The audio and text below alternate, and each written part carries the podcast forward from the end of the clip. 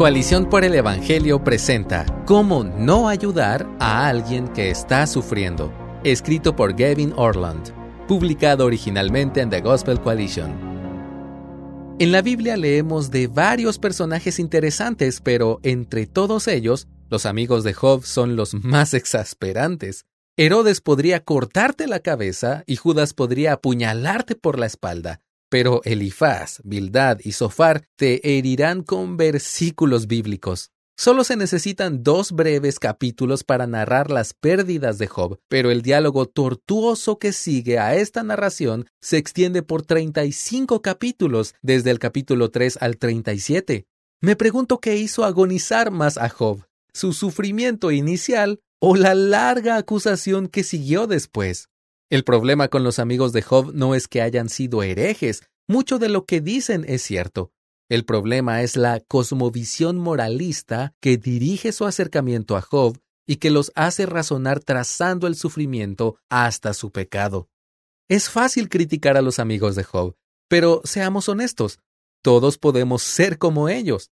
De hecho, una buena prueba de qué tan alineados están nuestros corazones con el Evangelio, ya sea que de manera funcional creamos en un mundo de gracia o en un mundo de karma, es cómo respondemos cuando un Job se cruza en nuestro camino. El sufrimiento saca nuestra verdadera teología como un exprimidor. Estas son cuatro cosas que particularmente debemos evitar hacer con alguien que está sufriendo. Piénsalas como cuatro maneras en que nosotros, así como los amigos de Job, podemos poner carbones encendidos sobre las cabezas de aquellos que ya están sentados sobre cenizas.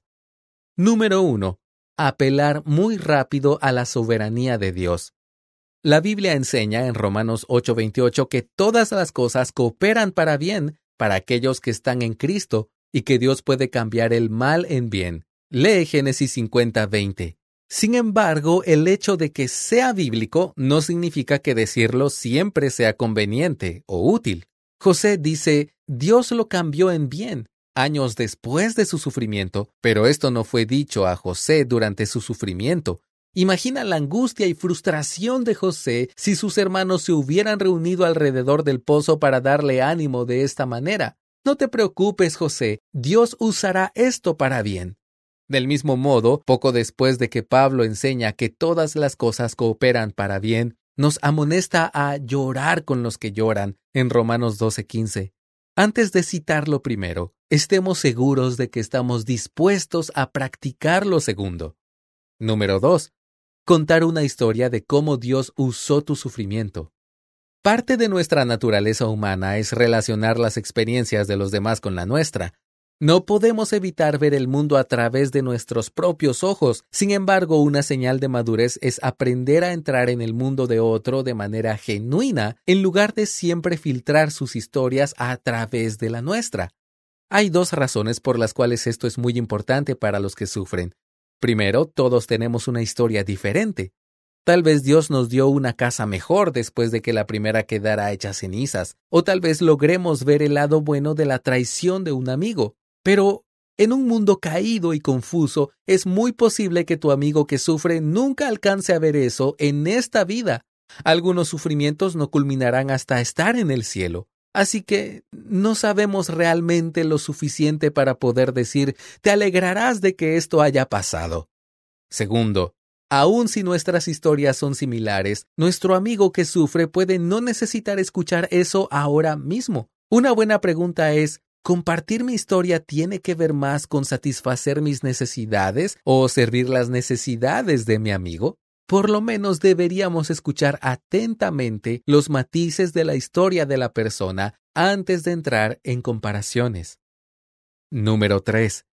Minimizar las malas acciones que causaron su sufrimiento. No estoy seguro de por qué tendemos a hacer esto, pero lo hacemos, Decimos cosas como estoy seguro de que tenían buenas intenciones. No puede ser tan malo. O bueno, ambas partes siempre tienen la culpa en un conflicto. La verdad es que no sabemos si alguien tenía buenas intenciones. Tal vez no las tenía. No sabemos si no fue tan malo. Tal vez lo fue. Además, la culpa no siempre es 50-50, a veces es 80-20, incluso a veces es 100-0. Ese parece ser el veredicto de Dios sobre Job y sus amigos en Job 42.7. Cuando estés sentado con una persona que está sufriendo, no minimices el pecado que ha contribuido a su sufrimiento. Un reconocimiento honesto del mal, sin excusas ni evasiones, será para su dolor como agua para el sediento. Número 4. Enfatizar la formación del carácter mientras descuidas el consuelo y la compasión. Si el Nuevo Testamento enfatiza algo sobre el sufrimiento, es que Dios lo usa para producir un carácter piadoso en nosotros. Esto lo puedes leer en pasajes como Romanos 5 del 3 al 5 y Santiago 1 del 2 al 4. Sin embargo, cuando alguien está en medio del sufrimiento, este no es el punto que con toda probabilidad debes enfatizar, especialmente si no hemos establecido una relación de confianza con esa persona. Si es necesario abordar el tema, debe equilibrarse con palabras de consuelo y compasión. En casos de sufrimiento severo, puede ser mejor minimizar o evitar las palabras por completo. Esto es difícil de hacer. Tendemos a compartir el instinto de Elifaz que dice en Job 4.2, ¿quién puede abstenerse de hablar? Pero nuestro amigo en dolor probablemente necesita nuestro amor y compañía mucho más que nuestras interpretaciones e ideas. Es más útil estar con esa persona en medio de su sufrimiento que tratar de aliviar o aún entenderlo. Camina en medio de la oscuridad con esa persona. Quédate allí con tu amigo en ese momento, en ese espacio, en ese dolor. De esta manera podemos reflejar a Jesús a los que sufren porque así es como Jesús es con nosotros. Él no nos protege del sufrimiento en esta vida, ni ofrece conversaciones animosas cuando la oscuridad desciende. Él promete que cuando llegue el sufrimiento, Él estará con nosotros. De hecho, encontramos a Cristo más tangiblemente en nuestro quebrantamiento. En el Salmo 34, 18 leemos, Cercano está el Señor a los quebrantados de corazón. En el Salmo 147, 3 dice, Él sana a los quebrantados de corazón. Y en Isaías 61.1 me ha enviado para vendar a los quebrantados de corazón. Hay una escena en El sobrino del mago donde un niño conoce a Aslan. Su madre está enferma y quiere pedirle ayuda a Aslan, pero tiene miedo. Luis escribe, Hasta aquel momento sus ojos habían estado puestos en las enormes patas del león y las grandes zarpas que tenían. Pero entonces, en su desesperación, alzó la vista hacia su rostro. Lo que vio lo sorprendió más que nada en el mundo, pues el rostro leonino estaba inclinado cerca del suyo, y, oh gran maravilla, había enormes lágrimas brillantes en los ojos del león. Eran tan grandes y resplandecientes comparadas con las lágrimas del niño, que por un momento el niño creyó que el animal sentía más pena por su madre que él mismo. Hijo mío, hijo mío, dijo Aslan, lo sé. La pena es muy grande. Únicamente tú y yo en este país lo sabemos por el momento. Vamos a ayudarnos el uno al otro. Qué gran consuelo se esconde detrás de esas palabras. Lo sé.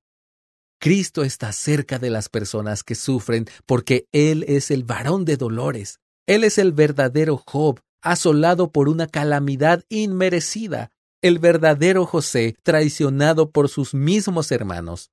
En la cruz, Jesús tomó nuestros pecados y absorbió todo el aguijón de la justicia en nuestro nombre, hundiéndose en las profundidades del infierno y el abandono. Nadie ha sufrido más que Él. Nadie podría jamás. Tal profundidad de amor puede satisfacer nuestra necesidad en momentos de dolor. Seamos menos como los amigos de Job y más como Jesucristo para aquellos alrededor nuestro que están sufriendo. Gracias por escucharnos. Si deseas más recursos como este, visita coaliciónporelevangelio.org.